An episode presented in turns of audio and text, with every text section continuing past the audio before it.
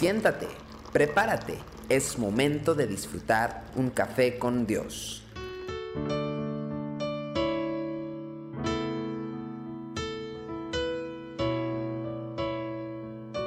Amigos y amigos, bienvenidos a Café con Dios. Realmente es un privilegio poder servirle desde aquí, desde el Centro Cristiano Yautepec. La sinceridad de Cristo con que hablaba a sus discípulos presenta un contraste muy marcado con la proclamación de una gran cantidad de, profetas y de eh, predicadores de nuestro tiempo. Le voy a leer Juan 16, 33. Dice, estas cosas os he hablado para que en mí tengáis paz.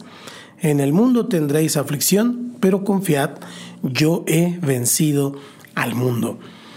Estos eh, profetas o predicadores de nuestros tiempos que no están enfocados en lo que dice la palabra de Dios, ofrecen una vida llena de bendiciones, donde todo es victoria, donde todo es alegría. Inclusive uno de los famosos grupos religiosos que han surgido en los últimos años tiene como lema pare de sufrir. Yo digo que es pague por sufrir, pero ese es su lema y la verdad es que Cristo no anduvo con cuentos, no anduvo con vueltas ni trató de esconder la realidad a sus discípulos. Su declaración es sencilla y directa. Él dijo, en el mundo tendréis aflicción. Punto. No hacía falta que diera mayores explicaciones acerca del tema, pues los discípulos mismos eran testigos del sufrido paso de Jesús por la tierra. Se había visto obligado a luchar con el hambre, con el cansancio, con el frío, él mismo y sus discípulos lo habían visto.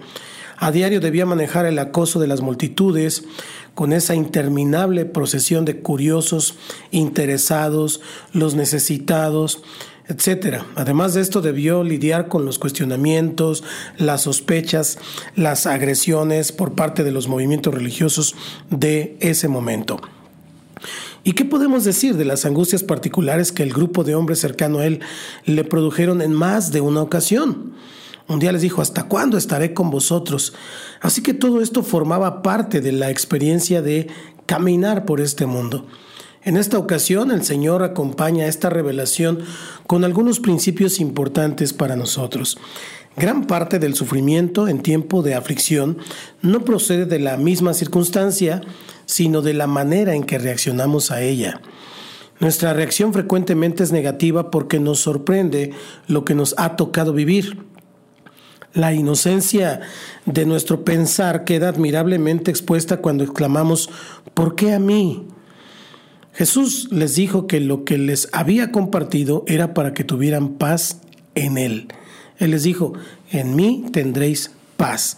Es decir, ninguno de ellos podía aducir que nadie les había advertido lo que les esperaba como consecuencia de ser discípulo del Mesías. Se reducía de esta manera un importante obstáculo en el manejo de conflictos. Acompañó esta observación declarando que como hijos de Dios tenían acceso a la paz, a esa paz que representaba caminar con Él. Esta es, de hecho, la característica más sobresaliente de aquellos que viven conforme al Espíritu y caminando, obviamente, con el Señor Jesucristo, no es que están libres de las dificultades o libres de los contratiempos o que no tienen sufrimientos, sino que en medio de las más feroces tormentas van a experimentar una quietud y un sosiego interior que no tiene explicación son inamovibles en sus posturas porque lo que ocurre fuera de ellos no logra derribar la realidad interior. Cristo les ha hecho notar, sin embargo, que esta paz la tenían en Él. No era producto de la disciplina, ni del cumplimiento de una serie de requisitos religiosos, ni de una decisión que habían tomado en el pasado de seguir a Jesús, no. La paz estaba en la persona de Cristo y solamente tendrían acceso a ella quienes estaban cerca de Él. La paz es, en última instancia, el resultado directo de su victoria, no de la nuestra.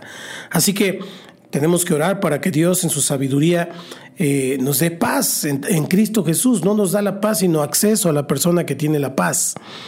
Y esto nos obliga a buscarlo siempre a Él, porque Él es fuente eterna de vida, de plenitud y de paz. Acompáñame a hacer esta oración si no has entregado tu vida a Jesús. Señor Jesús, Te doy gracias por la paz que experimento ahora al escuchar tu palabra.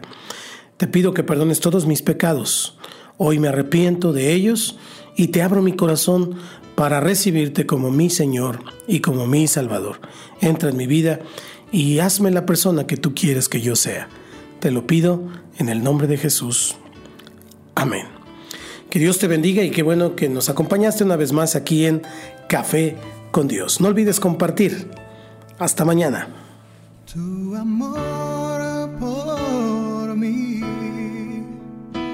Es más dulce que la miel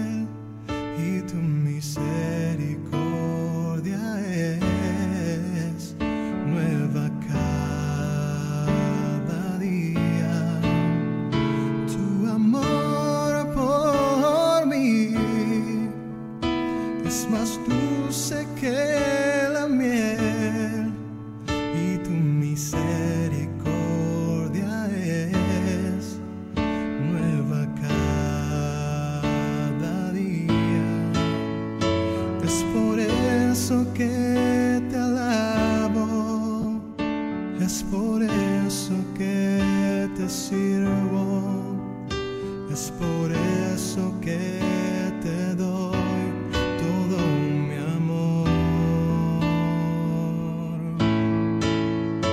Es por eso que te alabo, es por eso que te sirvo, es por eso que